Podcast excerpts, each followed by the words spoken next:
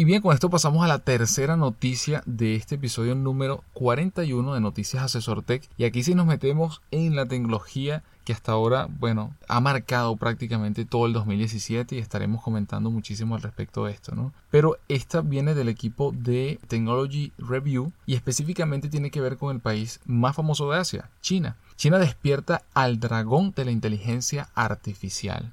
En una isla tropical al sur de China, un programa informático llamado Lenpudashi está jugando al póker uno contra uno con una docena de personas a la vez y les está dando una absoluta paliza. Lenpudashi, que en mandarín significa frío maestro de póker, utiliza una nueva técnica de inteligencia artificial para superar en apuestas y faroles a sus oponentes en una versión para dos jugadores del Texas Hold'em. El torneo se está disputando en un moderno parque tecnológico en Haikou, capital de la isla de Hainan. Fuera, modernos rascacielos se ciernen sobre los barrios envejecidos. Entre los que se reunieron para jugar contra la máquina hay varios campeones de póker, algunos conocidos inversores chinos, emprendedores y directores ejecutivos e incluso algún famoso personaje de la televisión. Las partidas se retransmiten en línea y hay millones de personas viéndolas. Pero también representa un problema. Lempudashi no se creó en Hainan, Pekín ni Shanghai, ciudades chinas.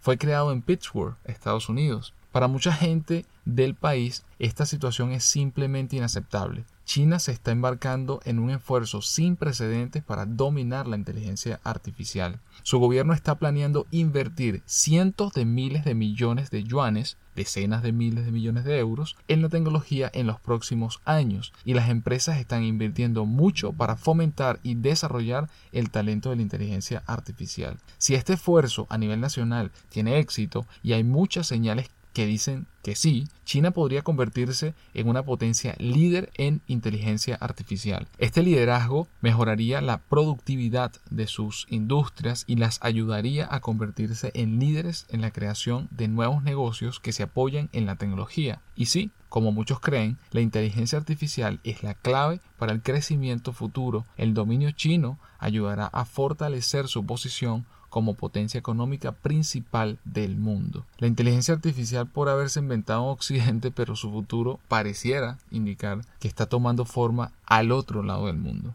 Ante esta situación o ante esta circunstancia creo que lo más importante es entender, como incluso se lo comenté en el episodio pasado, entender cómo las empresas en Latinoamérica pueden incluir, añadir u optimizar sus modelos de negocio con inteligencia artificial. Y lo más importante de entender es que cada vez más hay opciones de muy bajo costo para las empresas, pero que implican también tiempo, ¿no? Tiempo de inversión, tiempo de capital humano, de recurso humano que pueda de alguna u otra manera desarrollar una parte de la, de la inteligencia artificial aplicada al modelo de negocio o en otros casos tomar algo, alguna librería open source de alguna de las principales empresas y aplicarla dentro del modelo de negocio. Entonces, independientemente de cuál sea la vía exacta sea la vía A o sea la vía B o incluso C, porque puede ser parte desarrollada por la, mitad desarrollada por la empresa y la otra mitad viniendo de alguna de las fuentes de, de uso gratuito y disponible para cualquier persona en Internet, pero lo más importante es la implicación que tiene en el futuro del modelo de negocio de la empresa.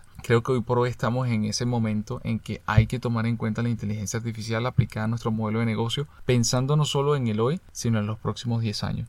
No solo porque los gobiernos de alguna u otra manera van a regular esto y las empresas o las principales empresas de internet lo van a tomar en cuenta y lo van a poner, eh, van a poner toda la carne en el asador que puedan tener porque saben la implicación que tiene, sino porque mientras más temprano lo incluyamos en nuestro modelo de negocio, más fácil será determinar cuál es la mejor forma que nos optimiza precisamente las actividades claves del negocio o la propuesta de valor de nuestro modelo de negocio. Entonces, ante esto, básicamente la recomendación es si quieren profundizar acerca de todo lo que está de alguna u otra manera haciendo eh, China, ya sea sus empresas o su gobierno o ambas cosas, en China y fuera de China, les dejo como siempre el enlace adjunto al podcast para que puedan profundizar y ver incluso las declaraciones de algunos de los principales CEO de las empresas chinas y del gobierno chino alrededor de la inteligencia artificial.